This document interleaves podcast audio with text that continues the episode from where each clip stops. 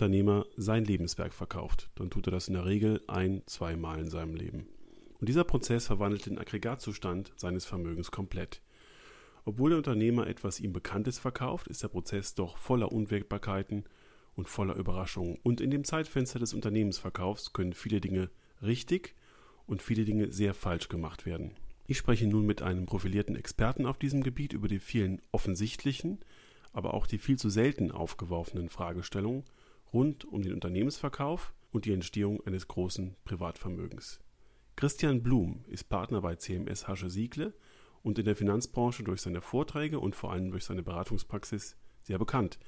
Sein Haus begleitet viele Unternehmenstransaktionen auf der betrieblichen Ebene. Die Aufgabe von Christian Blum und seinem Team besteht in der Begleitung des Unternehmensverkäufers und hier kann er auf eine lange Erfahrung zurückblicken. Wir führen ein langes Gespräch.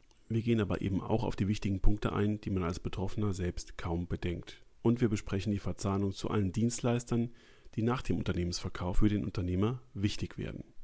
Willkommen also zu unserem sechsten Praxisgespräch im großen Bild, dem Podcast des Private Banking Magazins und ETA Family Office. Wie meistert man den Unternehmensverkauf mit Christian Blum?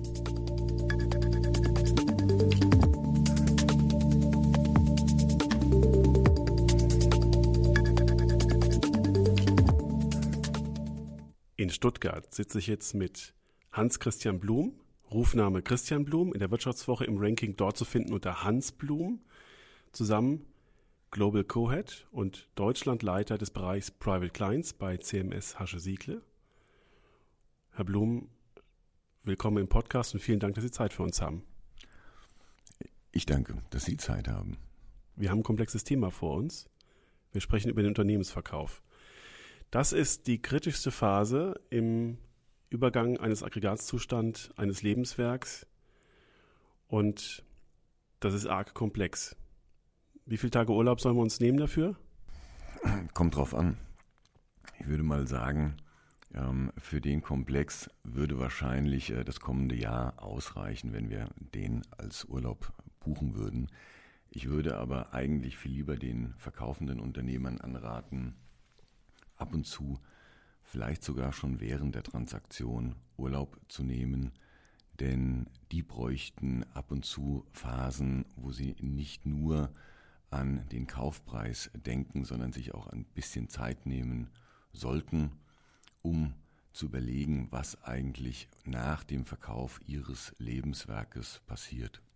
Wenn ähm, Sie jetzt schon auf der Metaebene anraten, äh, sich ein bisschen von dem Geschehen um den Unternehmensverkauf ähm, herum zu distanzieren, darf ich kurz vorher fragen, wie sich Ihre Beratungstätigkeit rund um den Unternehmensverkauf einbettet in das, was Sie anwaltlich ähm, leisten? Ich selbst berate Familien. Familien in der Notfallplanung, in der Strukturierung ihres Vermögens und in der langfristigen Absicherung und Bewahren des Vermögens. Das heißt, eigentlich kommt der Unternehmensverkauf in meiner eigentlichen Beratung gar nicht vor. Da wir als CMS aber sehr viele Unternehmen verkaufen und kaufen, haben wir sofort dort die Schnittstelle und ähm, auch ohne unsere eigene M&A-Praxis haben wir viele Mandanten, die noch ein Unternehmen haben, aber dieses verkaufen wollen. Und dann ist die Frage, wo sind die Schnittstellen und wie können wir aus unserer Beratungspraxis, insbesondere gerade auf der Metaebene, die Sie angesprochen haben, helfen. Denn der reine M&E-Berater sowie auch die rechtlichen und steuerlichen M&E-Berater sind nach meiner Wahrnehmung leider sehr transaktionsgetrieben. Ähm, die kennen den Transaktionsprozess und nach der Transaktion ist es eigentlich so wie beim Fußball. Nach dem Spiel ist vor dem Spiel, wo ist die nächste Transaktion. Aber man kümmert sich, das ist auch nicht deren Aufgabe im Grunde, man kümmert sich nicht um die Frage, was passiert eigentlich mit dem Unternehmer, der verkauft hat. Und über genau den sprechen wir jetzt. Das ist sozusagen Ihr Schwerpunkt und äh, der eines Family Office ja auch. Wir haben äh, das Gespräch, also die Begleitung dieses des veränderten Aggregatzustands in mehrere Phasen aufgeteilt. Vielleicht sagen wir das anfangs mal kurz, damit sich unsere Zuhörer so ein bisschen orientieren können. Wir sprechen ähm, anfangs über die Zeit vor dem Unternehmensverkauf, äh, gehen dann auf die heiße Phase während des Unternehmensverkaufs ein, in der man sich eben auch um die Zeit danach Gedanken machen sollte und machen muss. Dann sprechen wir über den Transformationsprozess, also wie der Unternehmer zum unternehmerischen Privatier wird und diskutieren danach die Phase nach dem Unternehmensverkauf. Was passiert dann eigentlich, wenn das Geld da ist, wenn die Pressemeldungen kommen? Das ist etwas, was wir als Family Officer auch sehr gut kennen und eng begleiten.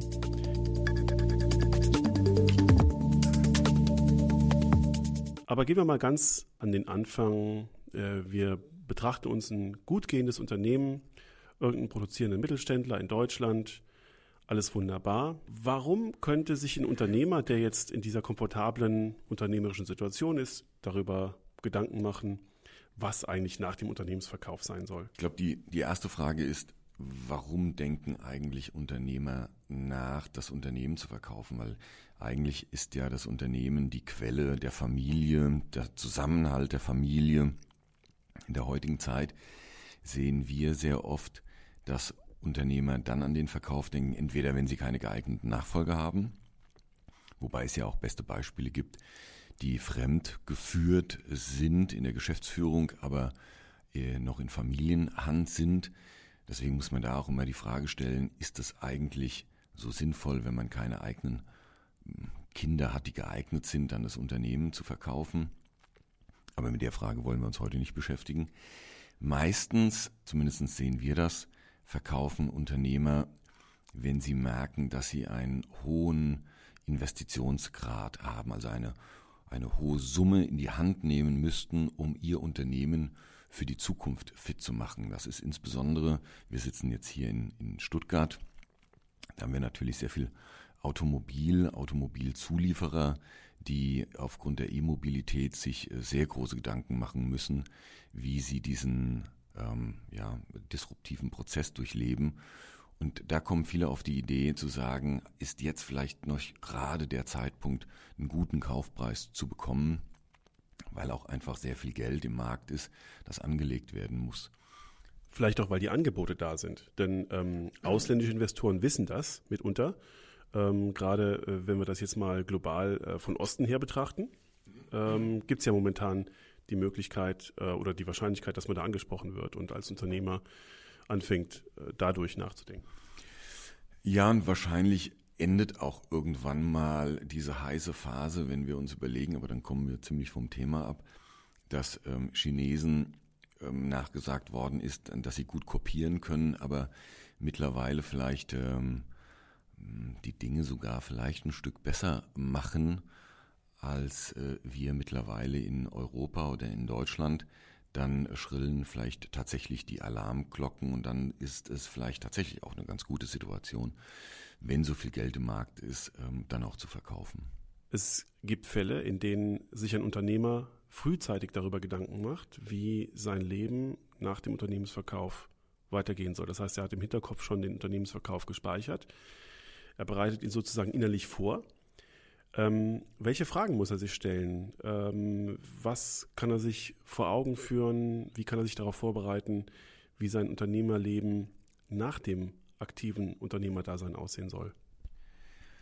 Wenn der Mittelständler, wenn der Unternehmer weiß, dass er vielleicht doch irgendwann verkaufen wird und hat wirklich Zeit, dann ist es sinnvoll zu überlegen, ob er seine Unternehmensgruppe, sein Unternehmen vielleicht nicht noch anders organisiert. Ähm, das kann ganz normal dahingehend sein, dass man Umstrukturierungen vornimmt, vielleicht ähm, nicht so lukrative ähm, Teile des Unternehmens abspaltet, Verschmelzung vornimmt. das ist alles äh, relativ technisch und eher finanziell geprägt. Ein anderer Punkt ist, glaube ich, wichtig, wenn man viel Zeit hat. Dann kann man nämlich auch überlegen, was die eigene Nachfolge angeht. Ich muss ja nicht unbedingt das Unternehmen auf die Kinder übertragen, weil die Kinder es fortführen sollen. Wenn ich viel Zeit habe, weiß, dass ich irgendwann mal hm, vielleicht verkaufe, dann lohnt auch da der schenkweise die schenkweise Übertragung auf die Kinder. Ich habe nur eine Behaltensfrist, die aus dem Schenkungssteuergesetz kommt, eben fünf oder sieben Jahre.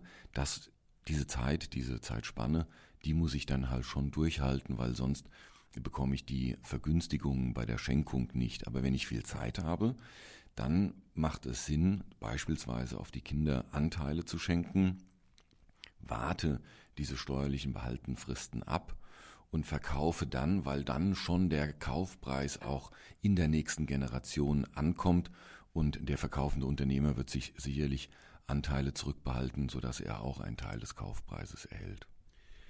Sind dann die neuen Eigentümer, also die Kinder, die schenkweise Anteile bekommen haben, denn gezwungen, mit dem Verkauf konform zu gehen oder können sich dagegen wehren? Das ist ja vielleicht eine Befürchtung, die ich als Unternehmer dann immer haben muss. Wenn der freudige Investor kommt, der mir ein einmaliges Kaufangebot auf den Tisch legt und die Kinder sagen, nö, kann er sich dagegen schützen? Wenn er nicht aufpasst, dann hätte er genau das Problem. Deswegen auch da muss man gut beraten sein. Ähm, Track-along-Regelungen, Tag-along-Regelungen ähm, sind da das Stichwort. Das ist die Verpflichtung mit zu veräußern, wenn der Ankergesellschafter die Entscheidung trifft, die Unternehmung zu verkaufen. Das heißt, die Kinder können dann nicht selbstständig sagen, wir wollen gar nicht verkaufen, sondern sie sind dann gezwungen, mit zu verkaufen.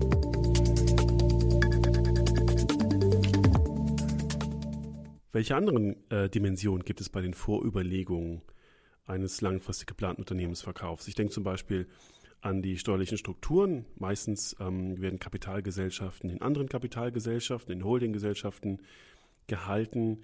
Wenn man vergessen hat, das ähm, aufzusetzen, kann man das noch ändern? Oder welche anderen äh, rechtlichen Rahmenbedingungen kann man sich schaffen? Die, die Frage ist eigentlich immer, ähm, welche Rechtsform habe ich und macht einen Rechtsformwechsel, der dann meist auch Behaltensfristen auslöst, Sinn. Das kann man im, leider eigentlich nicht pauschaliert ähm, sagen. Beispielsweise, ob jetzt die Kapitalgesellschaft oder die Personengesellschaft äh, besser ist, das muss man sich dann an der, anhand der Unternehmensgruppe anschauen.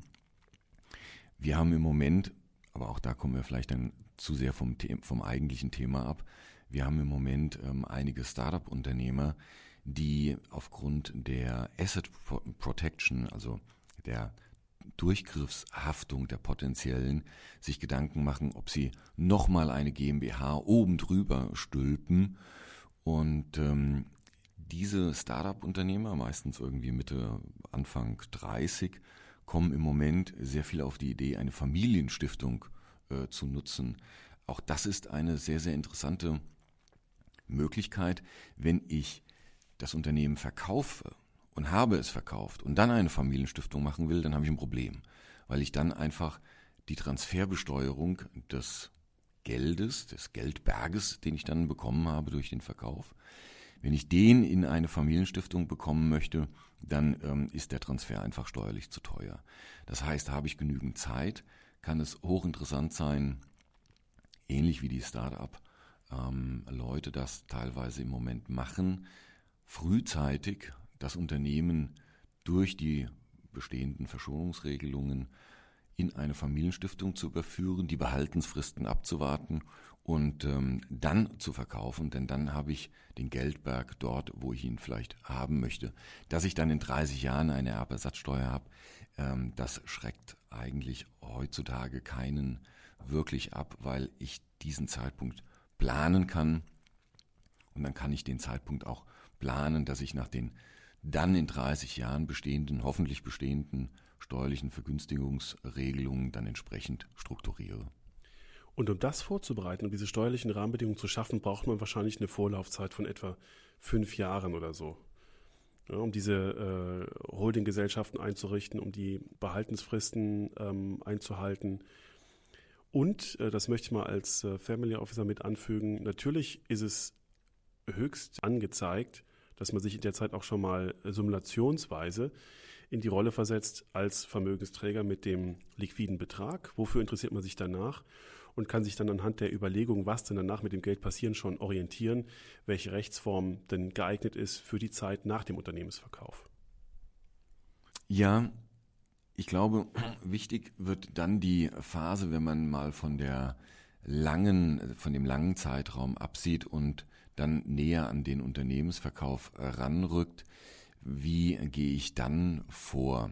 Ähm, die Braut hübsch machen ist oftmals ein geflügeltes äh, Wort. Da geht es dann darum, ähm, meist den EBDA zu erhöhen, aber vor allem nach unserer Erfahrung gute Verkaufsunterlagen zu errichten. Das fängt aber ähm, bereits dort an, den richtigen M&E-Berater zu finden. Ich möchte vielleicht ein Beispiel ähm, erzählen, was wir vor kurzem hatten. Ein Mandant hatte ein Unternehmen gekauft vor vielen Jahren, hat es als Beteiligung gehalten und ähm, will es und wollte es ähm, verkaufen. Das aber so hoch techno, ähm, hat eine solche Technologie, vielleicht muss man so sagen, dass es einen ganz, ganz kleinen Markt nur bedient und deswegen die Umsätze nicht so sind, dass ähm, ein hoher Kaufpreis rein finanziell, mathematisch erzielbar ist. Und ähm, dort haben wir dem Mandanten gesagt, er braucht einen äh, M&A-Berater, der der diese Technik äh, versteht und eine, eine Kreativität auch hat, zu überlegen, wann kann man das Potenzial dieses Unternehmens eigentlich richtig heben. Das Potenzial heben hat natürlich der Unternehmer selbst schon versucht, aber das würde teilweise bedeuten, dass er Millionen noch investieren muss. Und die Frage war, kann man nicht einen Käufer finden, bei dem dieses Unternehmen idealtypisch hineinpasst, beispielsweise, dass dann das kaufende Unternehmen eine, ein komplett neues Produkt dadurch auf den Markt bringen kann.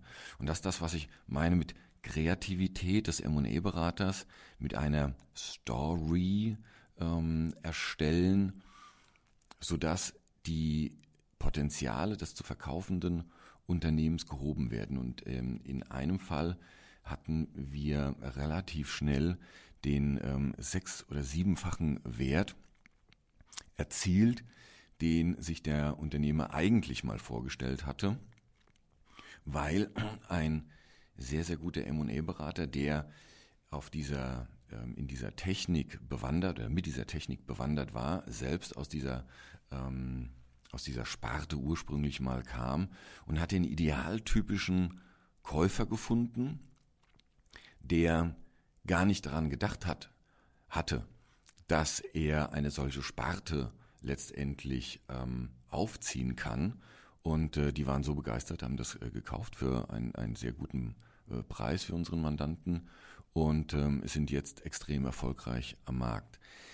Das ist, glaube ich, etwas, wo sich ein verkaufender Unternehmer einmal natürlich gut beraten lassen sollte, aber vor allem auch Zeit nehmen sollte. Ein anderer Fall, den wir vor kurzem hatten, ähm, da war es leider so, dass der Geschäftsführer des Unternehmens, Fremdgeschäftsführer des Unternehmens, selber potenzielle äh, Käufer gesucht hat, hat die mh, hm, mit Chinesen gefunden, die einen ganz tollen Kaufpreis aufgerufen haben und unser Mandant war verzückt und ähm, wollte dann auch gar keinen M&E-Berater mehr dazu nehmen, weil das rausgeschmissenes Geld äh, sei. Das ähm, könnten die zwei, der Fremdgeschäftsführer und er, auch durchaus äh, selber. Ähm, es kam dann eigentlich so, wie es kommen musste, nämlich, dass der Käufer irgendwann mal sagte, naja, also ganz so toll, wie er eigentlich ursprünglich dieses Unternehmen mal für sie ausgesehen hat. Bei näherer Betrachtung ist es ja dann doch nicht so und äh, der potenzielle Kaufpreis war schlichtweg mal halbiert. Und ähm, man war aber schon so eng miteinander, dass man dann diese Verkaufsverhandlungen weitergeführt hat. Und da muss man dem verkaufenden Unternehmer wirklich vor Augen führen, wie oft hat der Mittelständler, der verkauft, schon einmal ein Unternehmen verkauft? Im Zweifel noch nie. Und im Zweifel verkauft der Mittelständler einmal in seinem Leben. Wie oft kauft in der Regel der Käufer ein Unternehmen? Meist nicht einmal in seinem Leben, sondern weit mehr. Und das ist, glaube ich, die zentrale oder eine der zentralen Botschaften, die wir unseren Kunden, Mandanten vermitteln sollten.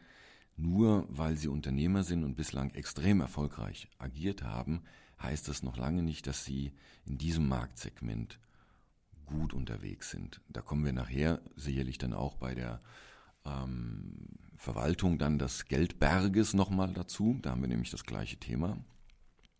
Aber ich glaube, das ist etwas, was wir dem verkaufenden Unternehmer klar machen müssen.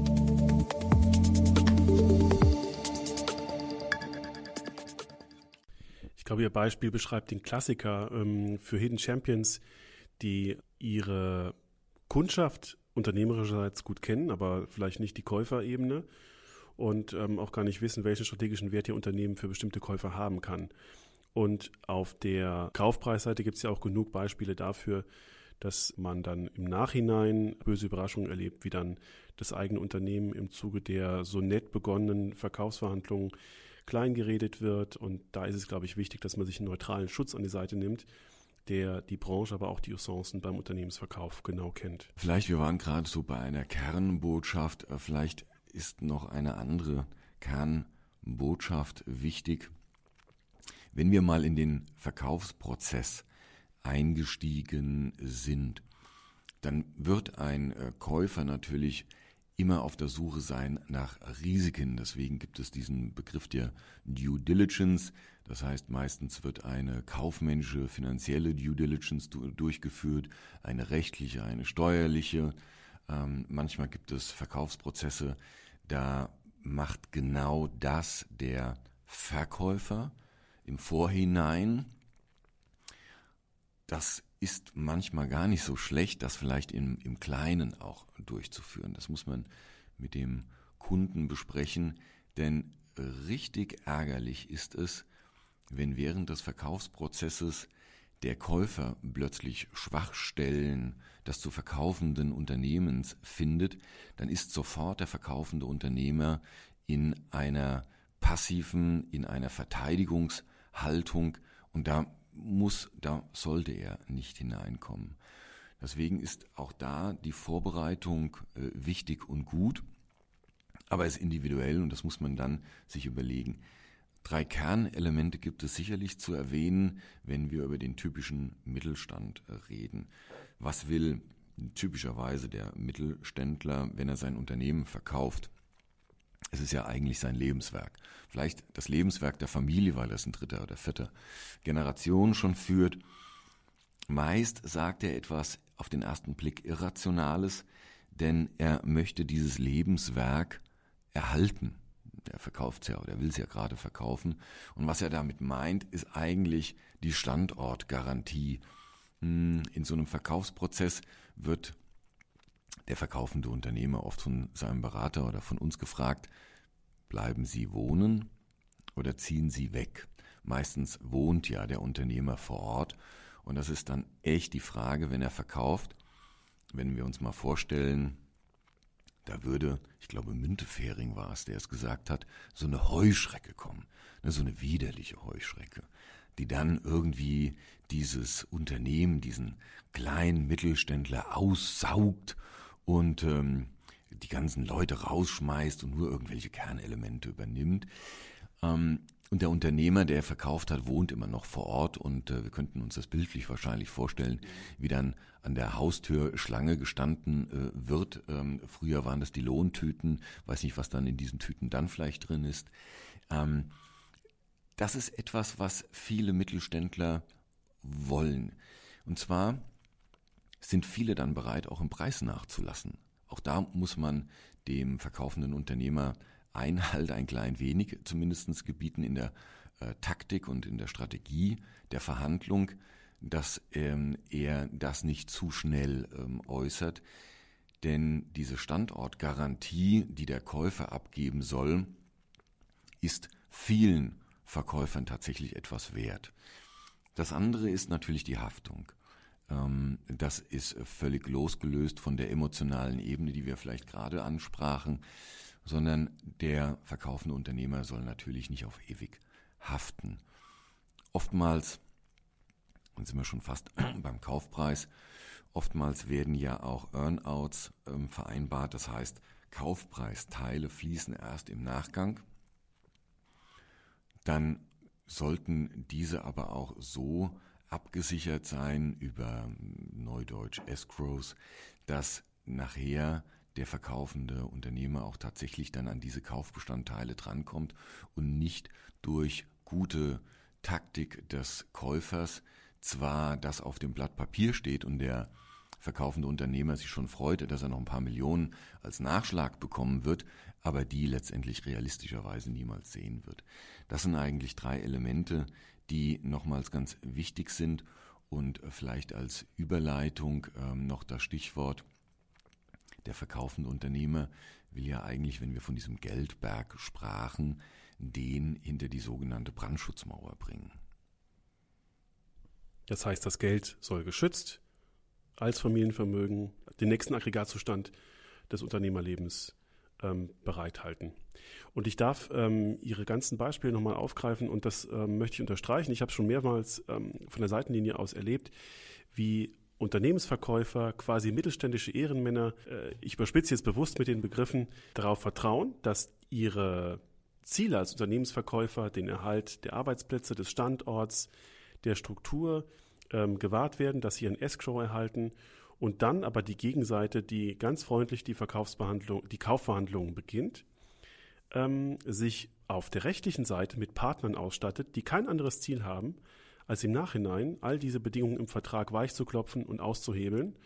Und ähm, dass eine, ich sag mal, ein eigener industrieller Bereich ist im Zuge dieses Transaktionsprozesses, in dem sich dann über diese nicht so ehrenvollen Absichten des Käufers der Kaufpreis mitunter deutlich reduzieren lässt.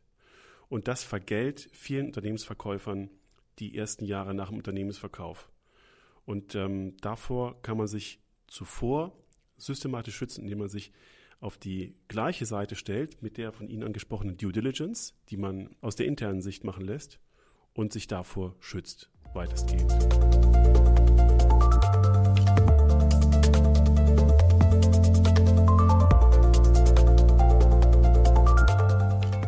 Ich möchte aber trotzdem nochmal ergänzen, dass eben genau die äh, Fragestellung, was mache ich denn nach dem Unternehmensverkauf, jetzt schon vor und während des Unternehmensverkaufs ganz wichtig ist.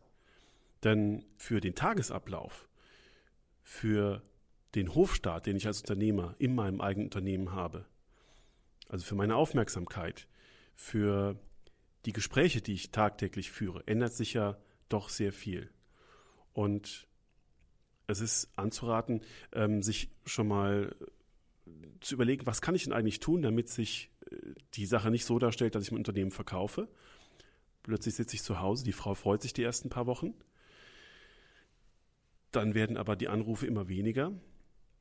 Es kommen immer mehr Briefe, darauf kommen wir noch gleich, was dann nach dem Unternehmensverkauf eigentlich passiert. Ähm, aber ich habe nicht mehr die Gespräche mit meinem Prokuristen, mit meinen Geschäftsführern, mit meinen Mitarbeitern. Und ich habe auch mit meiner Entscheidungsgewalt gar keine Wirkungskraft mehr, zunächst. Und damit ich diese Wirkungskraft sehr schnell wieder entfalten kann, ist es aus meiner Sicht sehr, sehr äh, wichtig, sich Gedanken zu machen, wie man sehr früh nach dem Unternehmensverkauf seinen neuen Leitstand baut. Ähm, Gruppierungen von Partnern, von Freunden, von Beratern, um sich ähm, aufzubauen, um die Vermögenssteuerung dann nochmal neu aufzusetzen. Das ist etwas, was in vielen Unternehmerköpfen schon automatisch eigentlich fünf, zehn, 15 Jahre vor dem Unternehmensverkauf passiert. Ich kenne ganz viele Beispiele, die schon genau gewusst haben, wie das Leben danach aussehen soll und die es auch genauso umgesetzt haben. Ich kenne aber auch Beispiele, die in einer völligen Leere waren und dann total überfordert waren von allen, was dann kam. Nämlich, dass sie von Leuten angesprochen worden sind, mit denen sie eigentlich gar keinen richtigen Kontakt gesucht haben, nämlich von Banken und Vermögensverwaltern. Und ähm, anderen Dienstleistern, die dann auf den Plan treten, aber dass sie keinen um sich herum hatten, der sie schützt und mit dem sie systematisch besprechen können, was sie mit dem vielen Geld jetzt eigentlich bewirken können. nehmen wir das mal als äh, Schlussphase für den Teil, in dem wir darüber sprechen, was vor und während des frühen Unternehmensverkaufsprozesses anzudenken ist. Vielleicht sollten wir überlegen, ob wir nicht jedem verkaufenden Unternehmer einen äh, Film beifügen, Papa Ante Portas.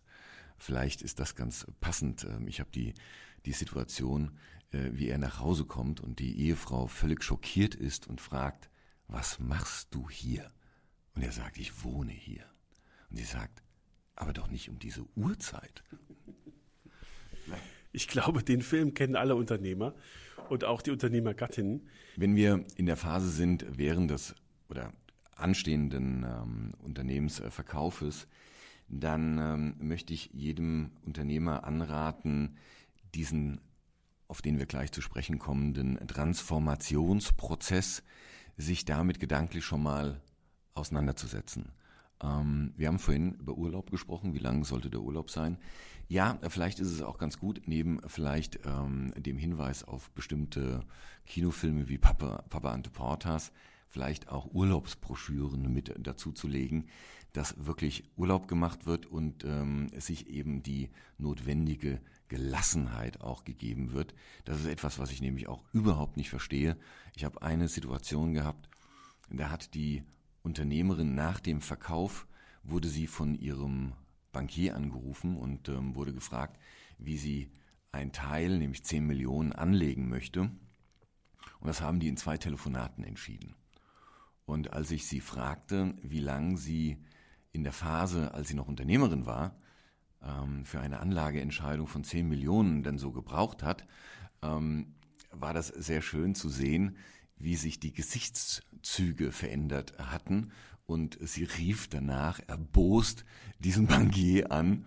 Und ähm, äh, dann war das Geld halt schon angelegt. Aber es war für mich sehr süß zu sehen, ähm, wie doch eine Veränderung eintritt, ohne dass man es merkt.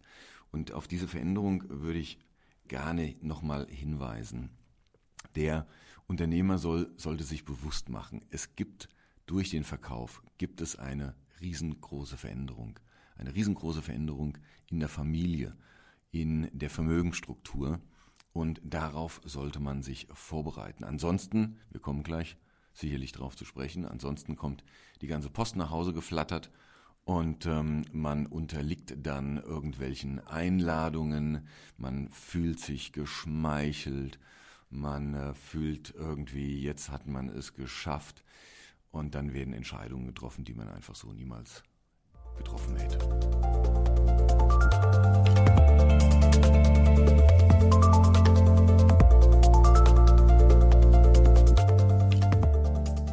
Oft fühlt man sich aber auch genervt und genötigt. Das habe ich auch schon erlebt. Und auch dann werden Entscheidungen getroffen, damit das ganze Theater ein Ende hat und man ähm, den Anforderungen der freundlichen, Einstecktuch äh, beschlipsten Herren ähm, Genüge getan wird. Damit man äh, den Entscheidungsprozess schnell abschließt, weil er einfach keinen Spaß macht in der Phase. Ich möchte vielleicht noch kurz auf einen anderen Punkt eingehen, den ich auch so aus der Praxis erlebt habe. Ähm, man muss, glaube ich, auch im Eigentümerkreis, wenn ein Unternehmer nicht der alleine, alleinige Eigentümer ist, ähm, im Vorfeld klären, dass durch den Verkauf keine familieninternen Streitigkeiten entstehen.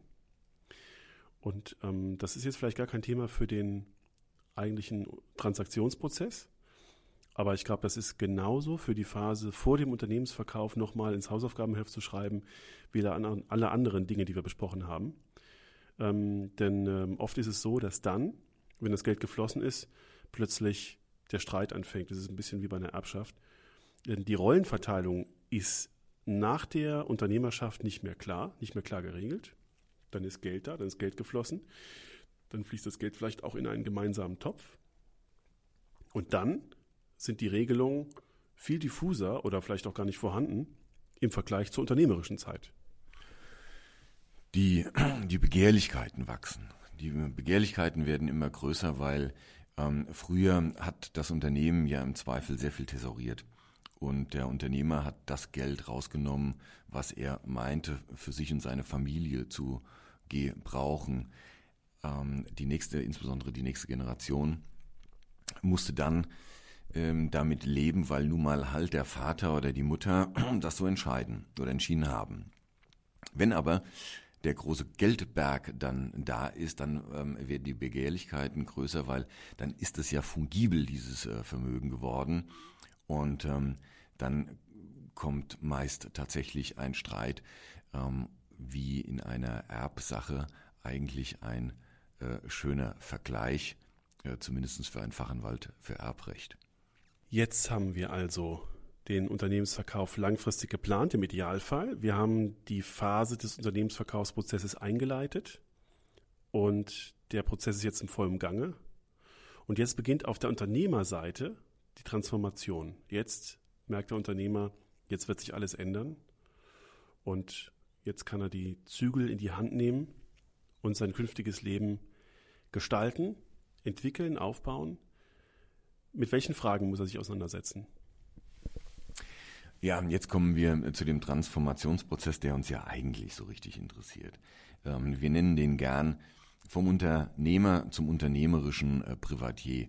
Denn äh, das ist doch ein Aberglaube, dass ein Unternehmer sein Unternehmen verkauft und ähm, dann plötzlich ein Privatier ist, so wie wir ihn landläufig nennen. Er wird immer unternehmerisch sein. Wir sagen durchaus gerne, einmal Unternehmer, immer Unternehmer und der Unternehmer unternimmt. Deswegen ist er Unternehmer. Und davor müssen wir ihn vielleicht aber auch manchmal schützen. Das waren jetzt mindestens sieben Euro fürs Phrasenschwein.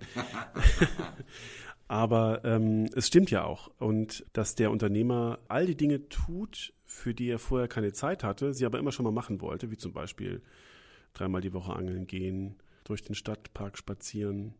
Das wird dann alles nach einer gewissen Zeit sehr langweilig. Das weiß er natürlich auch und kann sich jetzt schon mal damit beschäftigen, wie sein Leitstand und sein, seine Fortführung des Lebenswerks aussehen soll. Aber nehmen wir doch nochmal den ähm, Unternehmer, der verkauft hat und der durch den Stadtpark spaziert. Der wird doch wahrscheinlich irgendeine unternehmerische Idee plötzlich beim Spazieren sehen. Sonst wäre er kein Unternehmer. Sonst wäre er kein Unternehmer. Bevor das Phrasenschwein wieder ansteigt ähm, und ich noch mehr Geld da hineinzahlen muss. Der Verkauf des Unternehmens das ist ein ganz, ganz wesentlicher Schritt für die Familie.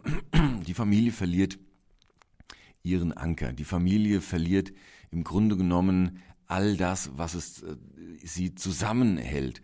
Denn ähm, alle Dinge, wir haben vorhin von Thesaurierungen gesprochen, alles das hat man doch nur akzeptiert, vor allen Dingen, wenn man die nächsten Generationen mal schaut. Das akzeptiert man doch nur, weil man ein Unternehmen hat. Wenn man das nicht mehr hat, dann haben wir eine komplett neue, neue Situation. Deswegen muss auch die Familie sich neu strukturieren. Das ist etwas, was den Unternehmern überhaupt nicht klar ist. Die Unternehmer denken in der Phase des äh, Verkaufes an den Kaufpreis, an die Haftung, wie vorhin schon gesagt, aber überhaupt nicht daran, dass man sich vielleicht auch in der Familie neu strukturieren muss. Aber ähm, Herr Hammes, Sie haben es gerade schon richtig gesagt, wir müssen vielleicht vorne anfangen, nämlich in der Strukturierung. Hm, der Kaufpreis, der will ja irgendwann mal reinvestiert werden. Und die Frage ist, wie, wie macht man das? Man muss sich überlegen, man muss einfach, glaube ich, reflektieren, dass man als Unternehmer es gewohnt war, man hat Entscheidungsvorlagen bekommen. Man hat einen Finanzer gehabt. Man hat unglaublich viel Unterstützung gehabt. Ähm, das, was wir gerne als Leitstand ähm, nennen, als Cockpit, man hat die monatliche, die BWA gehabt, man hat alle möglichen Kontrollinstrumente gehabt und hat gesehen, wie sich der Umsatz verändert hat, ähm, die Ertragskraft, ähm, Wareneinkauf, alles Mögliche. Das hat man sich alles penibelst angesehen. Man hat es alles wunderbar vorgesetzt bekommen und man hat Controlling-Instrumente gehabt. Und all das fehlt jetzt. Und all die netten Helfer, die die, Entscheidungs, die Entscheidungsfindung leichter gemacht haben, dienen einem nicht mehr, weil die im Unternehmen geblieben sind, in den meisten Fällen.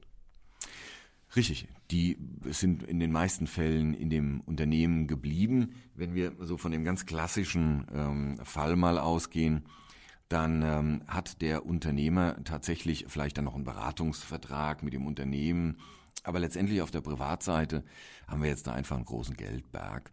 Und ähm, ansonsten haben wir kein, keinen ist wahrscheinlich nicht ganz richtig, denn er hat ja noch die alten äh, Wegbegleiter. So typischerweise hat man so den Rechtsanwalt, den Steuerberater, den Notar, äh, ich hätte schon fast gesagt den Hausarzt.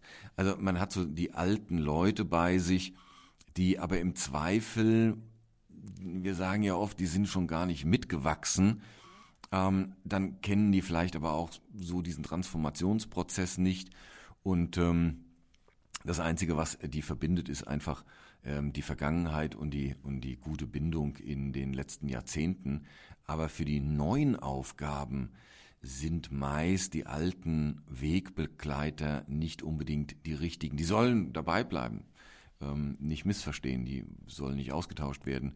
Aber es braucht einfach neue Leute, die mit den neuen Aufgaben vertraut sind. Ähm, die bisherige Büroinfrastruktur fehlt, haben wir gesagt. Da ist aber schon allein die Frage, was will man denn eigentlich für eine Büroinfrastruktur haben? Und ähm, wir haben schon öfter angesprochen, äh, vielleicht müssen wir auch bald dafür Geld zahlen, ähm, nämlich die Post, die dann irgendwann kommt die schnellen Entscheidungen, die dann äh, kommen. Da kommen sogenannte Family Offices und äh, bieten alle möglichen Dienstleistungen an und dann wird relativ schnell entschieden, meist mit diesen alten Begleiter äh, gesagt, wer macht da so einen guten Eindruck, aber ohne dass man wirklich versteht, was, was die da eigentlich anbieten und entscheidet. Make it or buy it. Was will die Familie eigentlich selber?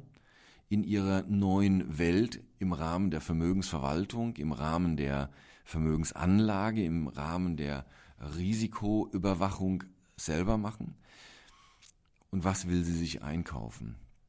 Ich bin ein absoluter Gegner, dass man sofort auf irgendein Angebot eines wie auch immer genannten Family Offices eingeht, weil meistens sind das doch, wenn wir ehrlich sind, ein, ähm, ein Sammelsurium von Dienstleistungen, aber man muss immer hinterfragen, wie verdient dieses konkrete Family Office eigentlich sein Geld? Äh, ist es wirklich die Kernearbeit und das Family Office verdient sein Geld mit Beratung? Oder haben wir hier die typische Quersubvention, weil man im Asset Management, weil man in seinen Fonds, weil man in seinen Immobilientransaktionen was dann ähm, den Kunden angeboten wird, letztendlich äh, dort die Cash Cow hat. Das heißt, ich plädiere sehr dafür, dass man zunächst einmal in die Familie hineinhört und fragt, welche Kompetenzen haben wir denn eigentlich in der Familie selbst und welche Zielsetzung haben wir in der Familie denn selbst? Was wollt ihr denn eigentlich selber machen? Ähm, wo habt ihr Know-how? Es ist doch dramatisch, wenn man überlegt, das ist eine Unternehmerfamilie, die haben doch meistens irgendein Unternehmergehen, die haben doch meistens irgendein Know-how. Warum soll das denn verloren gehen? Warum schauen wir uns nicht an und überlegen das, was wir bei vielen Mandanten machen, der sogenannte Familienpool. Der Familienpool ist doch nichts anderes, wie wir poolen ein bestimmtes Vermögen, der Vermögensinhaber hat irgendeine Kompetenz der Vater oder die Mutter, irgendeine Kompetenz, weil meistens hat er es erschaffen, das Vermögen, was wir da reinbringen, zumindest ein Teil. Und über den Familienpool soll die nächste Generation oder die nächsten Generationen von dem Know-how des Vermögensinhaber ein Transfer erhalten. Und das hier ist doch genau das Gleiche. Nur, dass wir jetzt nicht den klassischen Familienpool haben, sondern wir haben jetzt einen Unternehmer, der nicht mehr im Tagesgeschäft hängt, sondern der kann sich jetzt wirklich bestmöglich überlegen, was für Fähigkeiten habe ich, haben meine Nachfolger, meine in der nächsten Generation und äh, Generationen und wie wollen wir das unterstützen? Und das ist auch für den Berater, das ist für uns, das ist für mich persönlich eigentlich die, die schönste Aufgabe, diese Familien dann zu begleiten. Ähm, Guidance hat letztens ein Mandant zu mir gesagt, Herr Blum, ich will die Guidance von Ihnen. Sie sollen uns führen und ähm, wir wollen die Entscheidung selber treffen, aber wir brauchen jemand, der einfach die Expertise hat, vor allem der schon viele Familien gesehen hat. Ich bin jetzt seit 20 Jahren bei CMS Und ähm, da hat man nun mal schon einiges gesehen. Und das ist eine sehr, sehr befriedigende Tätigkeit auch als Berater.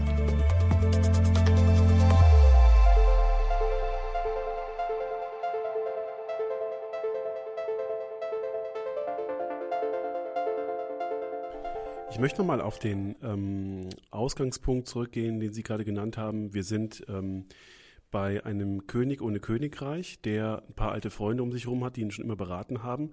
Und Sie sagten richtig, die sollen auch dabei bleiben und plausibilisieren, was die neuen Berater ähm, an den Tisch bringen. Aber ich glaube, dass die äh, neuen Berater zunächst mal wirklich welche sein sollten, ohne jegliches Produkt im Rucksack.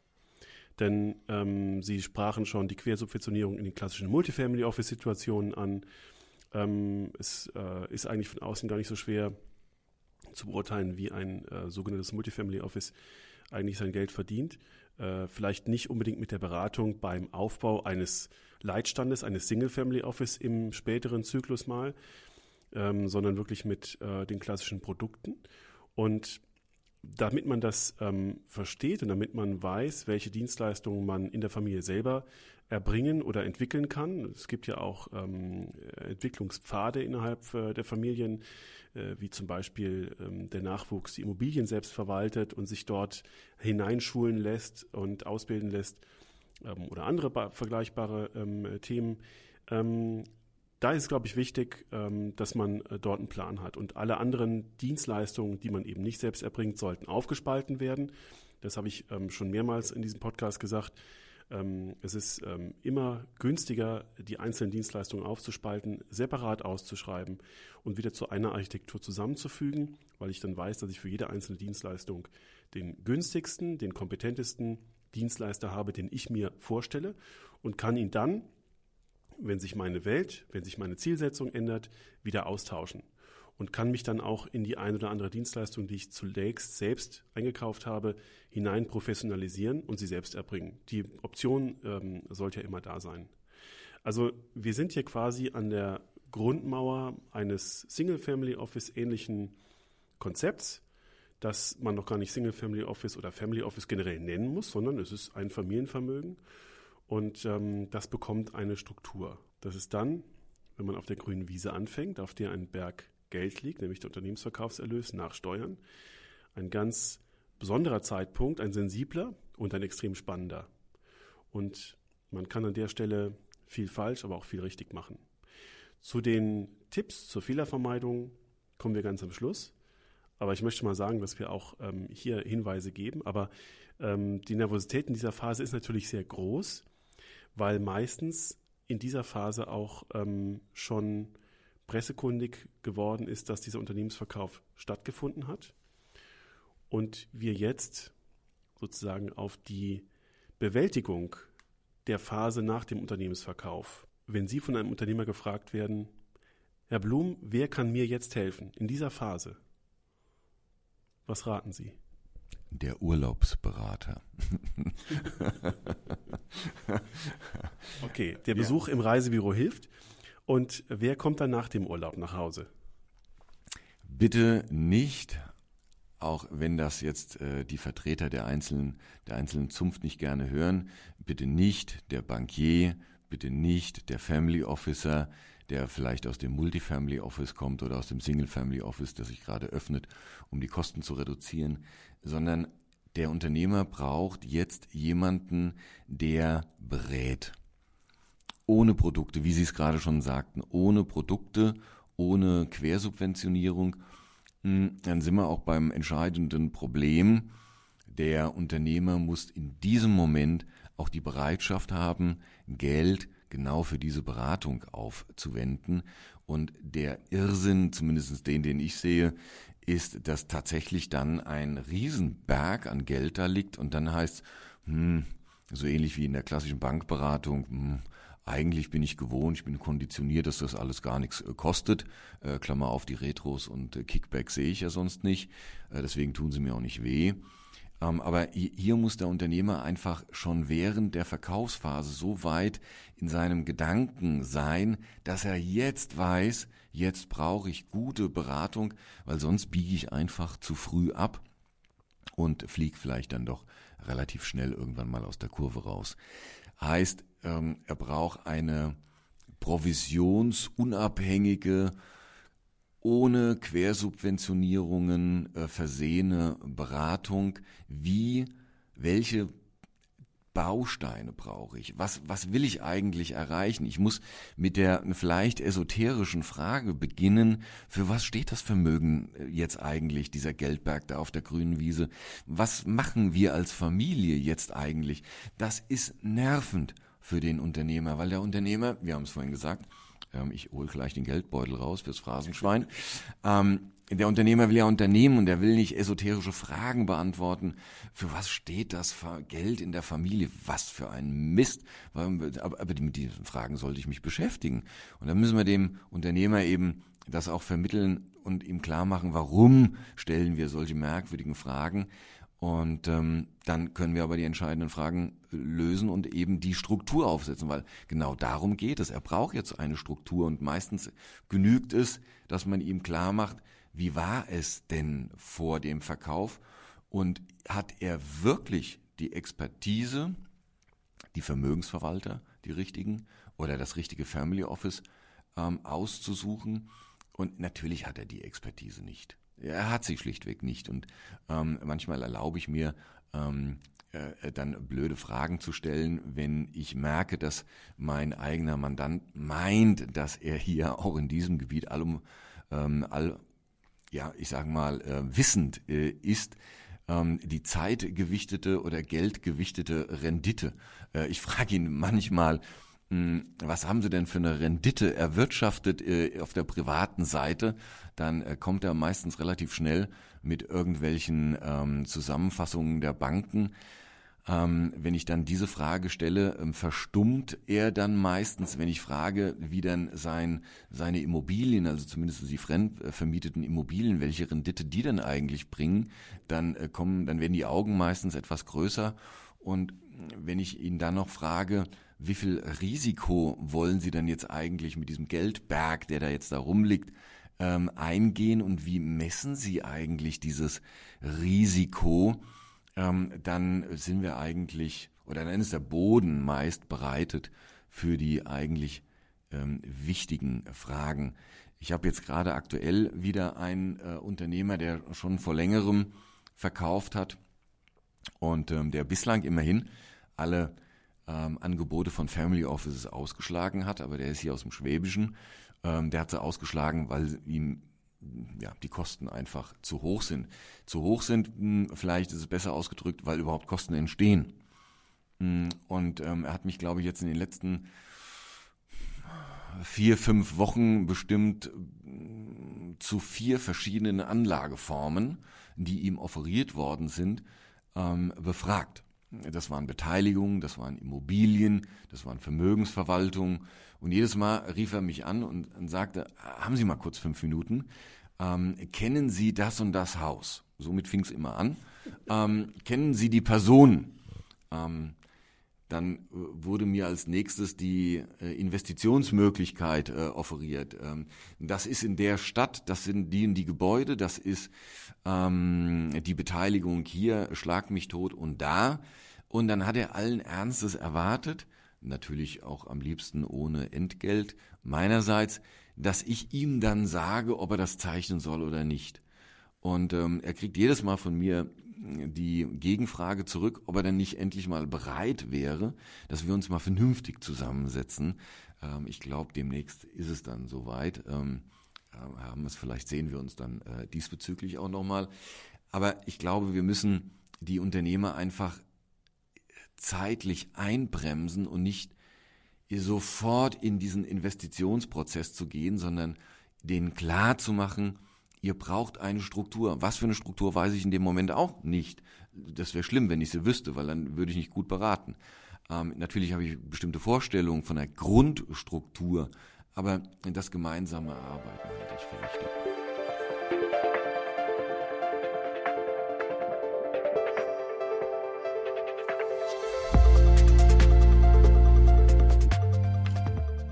Absolut richtig. Und was auch hilft, sind Simulationen. Die Unternehmer sind Zahlenmenschen. Sie sind darauf ähm, getrimmt worden, auch wenn sie vielleicht aus einer ganz anderen Ecke kommen und vielleicht mal ähm, irgendwas entwickelt haben, was gar nicht so zahlenaffin ist. Aber sie können mit Zahlen umgehen. Und wenn Sie Ihr künftiges Lebenswerk oder die Fortsetzung Ihres Lebenswerks am grünen Tisch simulationsweise aufbauen und sich vorrechnen lassen, das ist, halte ich für eine ganz, ganz wichtige Phase, wie verlustträchtig diese Vermögensallokation ist, wie sicher die Zahlungsströme einkalkulierbar sind, auf welche ökonomischen Szenarien reagiert das Vermögen in welcher Art und Weise, dann kann man zur Orientierung schon an den Stellschrauben drehen und ähm, plötzlich ist so eine Grundallokation, die mal so Pi mal Daumen beim Spaziergang im Stadtpark entstanden ist, revidiert und korrigiert. Und genau darum geht es ja auch in dieser Phase, damit man sich bewusst macht, naja, wie robust soll das Vermögen eigentlich sein? Und wenn ich mir bewusst gemacht habe, wofür das Vermögen eigentlich stehen soll, also vielleicht auch nicht nur zur Bedienung meiner eigenen Zwecke, sondern vielleicht irgendwann später für eine Stiftung oder ähm, zur Bedienung von Familienmitgliedern oder anderen Familienzwecken, dann muss ich mir ja klar machen, unter welchem Risiko ich welche Zahlungsströme organisieren kann. Also, da spielen auch Zahlen eine Rolle, aber vor allen Dingen äh, muss man, glaube ich, wegkommen von dieser Vertrauensseligkeit, die sehr, sehr gut geschultes Verkaufspersonal versucht zu erzeugen.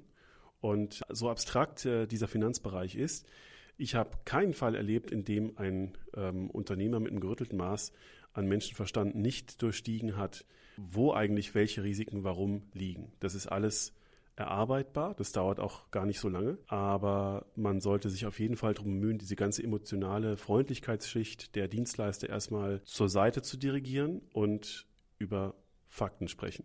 So, und bevor das Phrasenschwein jetzt zu oft klingelt, kommen wir jetzt zu der Post, die beim Unternehmensverkäufer abgeliefert wird. Und das sind waschkörbeweise DIN A4-Umschläge, gerade dann, wenn der Unternehmensverkauf in der überregionalen Presse aktenkundig geworden ist. Ähm, ich habe Geschichten gehört, dass ähm, liechtensteinische Häuser Holzdeckel von Weinkisten verschenken oder verschicken und ähm, damit locken, dass bei einem Beratungsgespräch die Weinkiste natürlich gefüllt dazu mitgebracht wird. Ähm, es gibt noch andere äh, Stufen auf der Kitschleiter, aber ähm, dass diese ähm, aussagelosen, wie ich mir bestätigen lasse, diese aussagelosen Unterlagen, die alle die gleichen Balkendiagramme über den Investenprozess bereithalten, die alle was über die Geschichte des Hauses erzählen, ähm, die alle versuchen, äh, dieses wohlige Vertrauensgefühl zu erzeugen, ähm, den Unternehmensverkäufer überfrachten mit handgeschriebenen Briefen ähm, und all den anderen Dingen. Das ist ähm, eine Phase, die entweder in einer kurzfristigen Verzückung endet und der Unternehmensverkäufer entscheidet sich dann unreflektiert für ein erstes Gespräch oder für eine erste Lösung. Oder er schmeißt den ganzen Haufen in die Ecke und das sollte er auch machen und wird sich bewusst, er muss sich mit Fakten beschäftigen und nicht mit Emotionen. Das ist dann der Punkt, an dem der Dirigent für die künftige Struktur auf den Plan gerufen wird und andere Experten mit an den Tisch nimmt. Ja, bevor ich auf das Bashing mit einsteige, vielleicht. Ähm das ist kein Bashing, das ist eine Zustandsbeschreibung, die äh, den Tatsachen entspricht. Und ich glaube, da kann auch kein Vermögensverwalter, der genauso vorgeht, und das ist auch sein gutes Recht und auch seine Pflicht, um neue Kunden zu gewinnen. Und viele Vermögensverwalter haben auch damit großen Erfolg. Ist aber einfach eine Tatsache. Ja, ich wollte auch gerade äh, darauf eingehen, man muss sich ja auch in die Lage der, der Banken und Vermögensverwalter versetzen. Die suchen neue Kunden und da gibt es jetzt äh, ja einen potenziell neuen Kunden, der plötzlich viel Geld hat, der natürlich Bankverbindungen hat, aber ähm, äh, da könnte vielleicht von dem Kuchen einfach auch ein Stück für einen selbst abfallen und das ist ja in Ordnung, dass die sich melden und der Unternehmer soll ja auch sich geschmeichelt fühlen, aber er muss einfach auch klar sehen, dass hier Produkte verkauft werden. Und ähm, wenn dann der Produktanbieter eben äh, offeriert, dass er unabhängig die Struktur erstellt, ähm, ich glaube, in der Phase als Unternehmer, wenn ähm, der Zulieferer ähm, derartiges zu ihm gesagt hätte, äh, wäre er hellhöriger, als es in dieser Phase ist. Aber dann sind wir genau bei dem Punkt, hat er die notwendige Kenntnis, ja oder nein? Und er hat sie äh, nun mal nicht. Und deswegen, äh, wir haben es vorhin schon beschrieben, sollte er sich nicht mit seinen alten Bekannten äh, bei einer guten Flasche Rotwein zusammensetzen und dann schauen, welcher Wein, wie war das Weinkistendeckel am interessantesten aussieht, sondern äh, faktenbasiert arbeiten. Und er sollte einfach vorbereitet sein. Und ähm, da müssen wir uns vielleicht nochmal Gedanken machen, sozusagen vielleicht die Liste durchgehen, was sollte ein Unternehmer einfach durchdenken und welche Instrumente sollte er haben, damit er in diese Phase gut vorbereitet reingeht, die Phase gut meistert und danach etwas Vergleichbares hat, was er vormals hatte, nämlich ein, ein Leitstand, ein Cockpit, wie auch immer er das nennt, wie auch immer er dann diesen Zustand äh, seines Teams nennt. Ich verwehre mich immer gegen diese Begrifflichkeiten. Was bitteschön ist ein Family Office? Ähm, Family Office Solution, Financial Family Office, whatever. Jetzt hat das Phrasenschwein wieder gelächelt.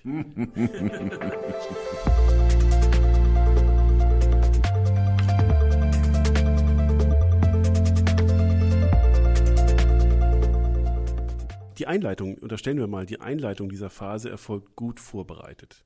Das heißt, wir nehmen an, der Unternehmer weiß, dass seine Freunde durchaus beratend und plausibilisierend an den Tisch gehören, aber dass sie ähnlich sachkundig wie er sind und das weitere Sachkunde an den Tisch muss, um diese Struktur zu entwickeln. Ich habe gerade schon darüber gesprochen, ist, der Unternehmer hat sicherlich schon mal irgendeine Allokation im Kopf, aber diese gilt es zu, äh, zu simulieren. Da wird man mit ein paar Zahlen arbeiten können, mit ein paar Daten und Fakten zu wirtschaftlichen Szenarien, die auf das Vermögen einwirken. Übrigens ganz, ganz anders, als das vorher im unternehmerischen Fall gegeben war. Und dann wird aus diesen Zahlen und aus allen Dienstleistungen, die dann eben erforderlich sind, um dieses Vermögen, das dann entwickelt wird, eine Dienstleisterarchitektur gebaut. Und diese Dienstleister, wir haben auch schon darüber gesprochen, idealerweise nicht aus einem Paket, aus einer Hand, sondern ähm, handverlesen, buchstäblich, ähm, jeweils einzeln preislich und inhaltlich verhandelt und austauschbar vor allen Dingen, können dann eine, einen Leitstand, ein Cockpit und bilden, das zur Verwaltung und zum Start äh, dieses Vermögens installiert wird. Welche Problemstellungen, Hürden sehen Sie in dieser Phase des Prozesses? Dass der Unternehmer gar nicht erkennt, welche Kompetenzen er A braucht, welche Dienstleistungen auf dem Markt gegeben sind, weil er meist nur diese Pakete sieht und dass er auch kein Verständnis, besser gesagt keine Kenntnis über die Preiszusammensetzungen ähm, kennt. Von Basispunkten wird er wahrscheinlich bislang wenig gehört haben. Aber ich glaube, man muss ihm klar machen, oder man muss erfragen, erarbeiten, so wie ich vorhin schon erwähnte, was äh, möchte er eigentlich haben. Dass er ein sauberes Reporting, Controlling äh, benötigt, glaube ich, sind wir uns alle klar. Dass er vielleicht vorne anfangen sollte und überlegen sollte, ähm, wie will ich denn eigentlich allokiert sein, wie will ich investiert sein, ähm, dass man vielleicht eine strategische Asset Allocation durchführt und äh, überlegt, was will ich denn eigentlich machen? Welche Assetklassen habe ich schon? Ähm, habe ich da Berater, die äh, gut sind, die unabhängig sind? In welche Assetklassen will ich mich vielleicht mittel- und langfristig äh, bewegen? Ähm, bin ich nur national? Bin ich international aufgestellt? Ähm, wie sind die Investitionsprozesse? Welchen Prozess in welcher Tiefe will ich begleiten? Oder sage ich, es ist für mich gar nicht so interessant. Und ähm, ich will eigentlich nur bei den Quartalsterminen dabei sein und die eigentliche Arbeit sollen andere machen, die sollen mir dann nur berichten. Ähm, ich habe jetzt aktuell gerade zwei Unternehmer, die haben verkauft und die sagen ganz klar, nachdem ich sie diesbezüglich schon etwas eingehend, ähm, ich will nicht sagen penetriert habe, aber ähm, ihnen einfach klar gemacht habe, dass sie jetzt für diese neue Welt einfach den, die Expertise nicht haben. Und die haben das erkannt und die auf die Frage hin, was wollt ihr, wie tief wollt ihr einsteigen, haben beide gesagt, wir würden gerne bei den Bankable Assets anfangen und wir würden da einfach gerne mehr verstehen. Und ähm, die sind jetzt so weit, dass sie die Vermögensverwalter, die sie haben, ähm, ja, challengen, permanent äh, challengen, weil sie von denen lernen wollen.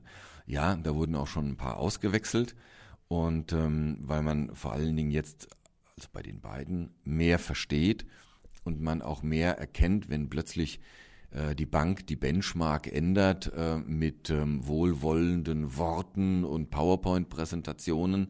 Ähm, das ging früher durch äh, bei den Kunden.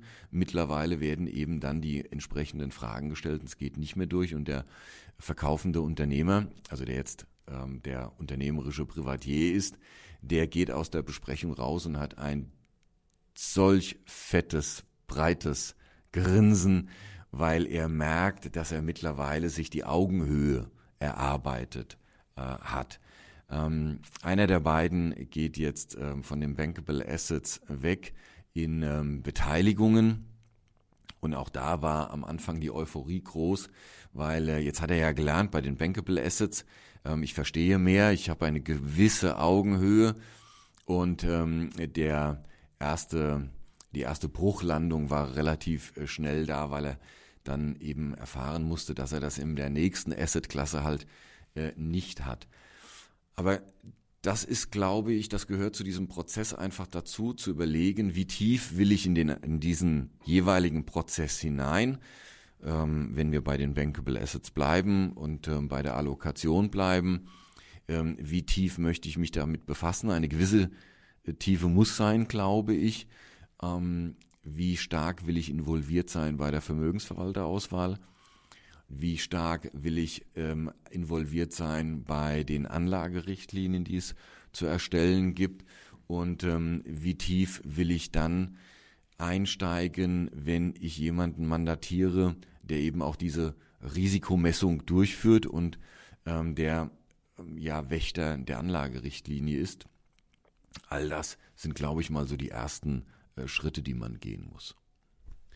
Äh, kann ich nur unterstreichen. Und ähm, ich glaube vor allen Dingen bei der Abkehr von diesen ganzen Branchenusancen, die man aufgebrummt bekommt, wenn man sich eben nicht beschäftigt, hat man schon mal seine erste Unabhängigkeitserklärung formuliert. Nämlich dann, wenn man äh, die ganze Intransparenz, die Subventionierungen, die kleinen Spielchen mit der Benchmark, die Sie erwähnt haben, äh, mit ähm, anderen Kostentransfers eliminiert. Und äh, wie Sie gerade sagten, dass die ähm, Kenntnisse äh, über die einzelnen Steuerungsparameter schnell erarbeitet sind, das kann ich auch nur unterstreichen.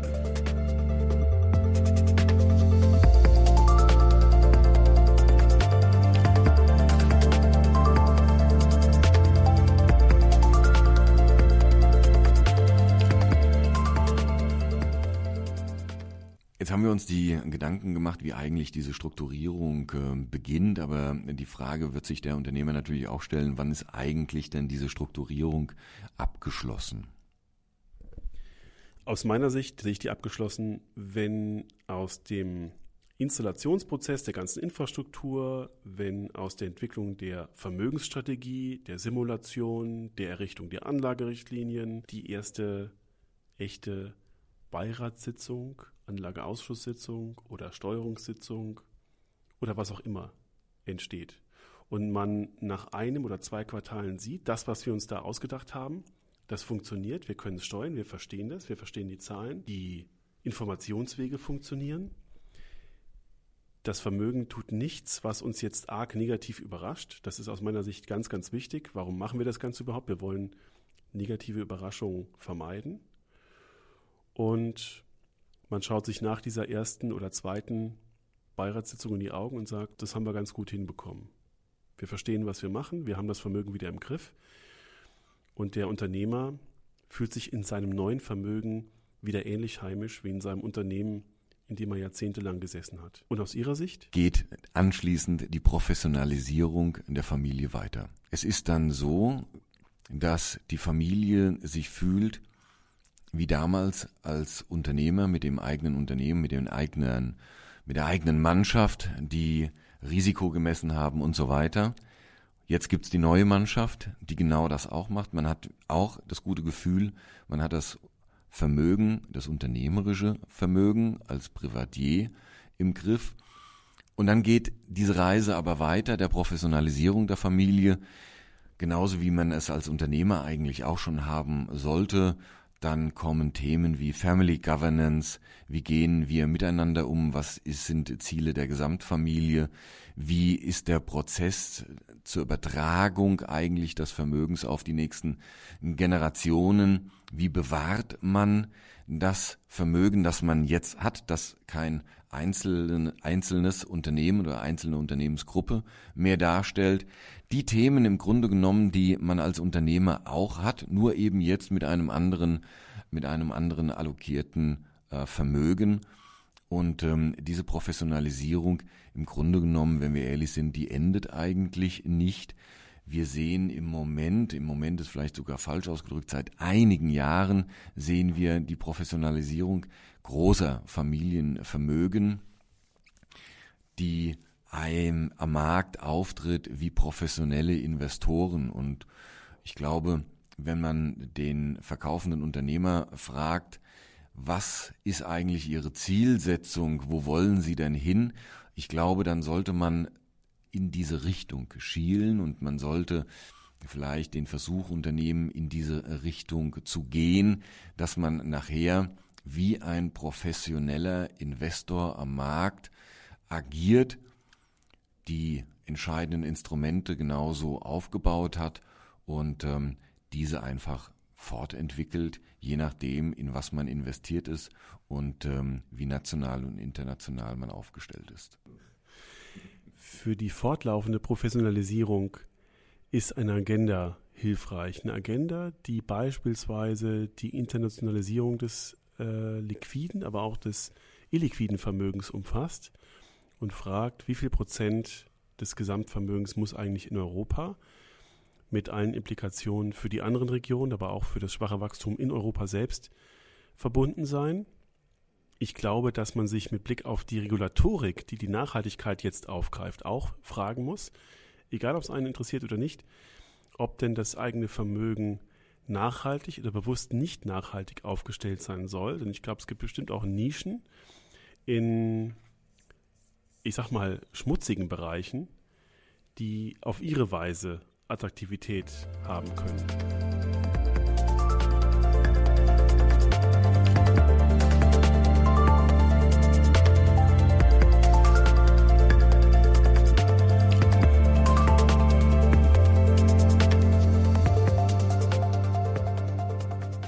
man zum Schluss, Herr Blum, vielleicht gelingt uns das, nochmal ein paar abschließende Hinweise geben.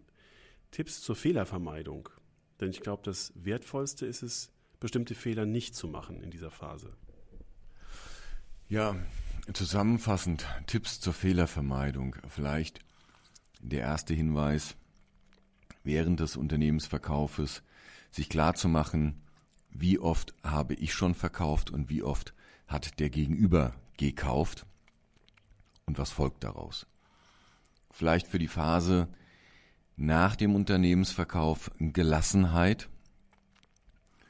der Kaufpreis, der schöne Berg, von dem wir immer sprachen heute in dem Podcast, der will ja reinvestiert werden, aber er muss nicht sofort reinvestiert werden.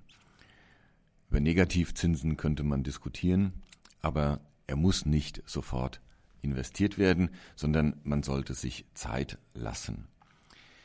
Vielleicht auch keine rechtlichen Schnellschüsse. Man, genauso wie man keine Produkte sofort unterzeichnen sollte, kaufen sollte, sollte man vielleicht auch rechtlich nicht sofort die nächstbeste Strukturierung, die man angeboten bekommt, die vielleicht der Nachbar hat, die der gute Bekannte hat, ähm, übernehmen, sondern man sollte überlegen, was passt eigentlich auf mich und meine Familie. Die alten Wegbegleiter waren gut und sie werden sicherlich auch zukünftig gute Challenge-Partner sein, sie werden gute Berater sein, aber man muss hinterfragen, ob sie denn auch das Know-how für diese neue Welt haben. Und vielleicht sind es eher die alten Wegbegleiter, die die zukünftigen Wegbegleiter sind, aber mit anderen äh, Disziplinen, mit anderen Aufgaben. Wenn wir bei den alten Wegbegleiter sind, könnte man auch sagen, die frühen, die schnellen Wegbegleiter, nämlich die, die, die, gefällt mir gut, diese, den Deckel der Champagner oder vielleicht äh, den äh, Rotwein, der Rotweinkiste schon äh, versenden, also die ganzen ähm, die die Briefe versenden, die schnellen, frühen Wegbegleiter sind es meistens, um ehrlich zu sein, nicht, ähm, bei denen ich sofort unterzeichnen sollte. Aber es ist ja gut, wenn sie einem schmeicheln und das ist gut, wenn man sich mit ihnen austauscht, aber vielleicht eher erst zu einem späteren Zeitpunkt, zu einem Zeitpunkt, zu dem man vielleicht dann die eigene Struktur schon hat. Erwartungshaltung wir erleben es immer wieder, dass der verkaufende Unternehmer eine völlig falsche Erwartungshaltung hat, was die Rendite angeht. Wenn derjenige, der verkauft hat, die gleiche Renditeerwartung hat äh, wie vormals in seinem Unternehmen, dann kann es wahrscheinlich nicht richtig gut werden. Zumindest in den aktuellen Phasen, auch wenn jetzt 2019 ein sensationelles Jahr war, aber letztendlich braucht der Unternehmer, glaube ich, die Rückmeldung, wie setzt sich eine Erwartungshaltung zusammen, mit welchem Risiko wird diese Erwartungshaltung äh, versehen. Und nur, wir müssen jetzt nicht über Sharp Ratios sprechen, aber nur wenn ich diese Zusammenhänge erkenne, dann kann ich vielleicht auch meine Erwartungshaltung richtig ausrichten eine neue Welt. Die Familie begibt sich in eine neue Welt und das hat vieles zur Folge, insbesondere vielleicht, dass der Chef, wenn wir ihn mal als Chef betiteln, äh, früher das Sagen hatte und vor allen Dingen wusste, was zu machen ist und dass er vielleicht jetzt die Augenhöhe für die neuen Player am Markt, die er jetzt braucht, vielleicht nicht mehr hat und diese sich erst wieder erarbeiten muss. Delegieren, wenn, wenn es geht, bitte nicht sofort alles delegieren. Das wäre nämlich im Grunde genommen äh, das erstbeste Multifamily Office, das daherkommt, sofort mandatieren, dann habe ich es wegdelegiert, aber dann muss ich eben auch mit den Konsequenzen leben. Und das wird ein Unternehmer nicht können, zumindest wenn er es sieht, was dann passiert. Vielleicht als letzte Idee als letzten Tipp. Äh, vielleicht auch gerne das fortgesetzte Patriarchat genannt. Wir erleben ja doch immer wieder Vermögensinhaber, die sehr patriarchisch äh, ihr Reich äh, regieren. Und so ein Unternehmensverkauf, das kann auch eigentlich ein ganz, ein guter Zeitpunkt sein, um zu überlegen, wie man sein neues Reich denn bestellt und öffnet und vielleicht eben auch bei diesen ganzen Disziplinen, bei diesen ganzen Fragen, äh, die wir jetzt heute miteinander diskutiert haben, eben überlegt, wo kann ich denn meine nächste Generation oder die nächsten Generationen mit einbinden und eben aufbrechen zu neuen Ufern mit den Familienmitgliedern und es eben nicht mehr nur alleine richten. Das wären vielleicht die Tipps zur zur Vorgehensweise. Ich möchte einen noch anschließen. Ähm, wir haben jetzt äh, vor allen Dingen über Fehlervermeidung äh, gesprochen und die kann man auch dadurch sicherstellen, dass man sich Netzwerke sucht, die frei sind von denen, die ähm, provisionslastige oder produktlastige Beratungsangebote haben, sondern die rein auf der Beratungsebene andere Familien im Netzwerk haben, die genau diesen Prozess schon mal durchgemacht haben und dann Positives und Negatives berichten können. Wir reden über unkommerzielle Netzwerke, in denen man sich ähm, unentdeckt von Verkäufern bewegen kann. Und ich glaube, äh, sowohl hier am Tisch als auch an anderer Stelle sitzen genug Leute, die solche Netzwerke haben und ähm, kennen und ein Gespräch arrangieren können mit Familien, die genau all diese kleinen und großen Fehler schon gemacht oder vermieden haben. Und ähm, das hilft bei der Orientierung, äh, wie man sich diese Phase des Unternehmensverkaufs, in der man so viel richtig und so viel falsch machen kann, ganz enorm. Herr Blum, wir haben jetzt über eine Stunde auf dem Reißbrett Unternehmensverkauf simuliert. Das war sehr reichhaltige Kost. Ich sage ganz herzlichen Dank. Daran können wir sicherlich bald nochmal anknüpfen und freue mich auf das nächste Gespräch. Danke, Herr Blum. Vielen Dank, Herr Hammes. Ich wünsche allen eine notwendige und ähm, gute Gelassenheit in solchen Prozessen und bedanke mich sehr.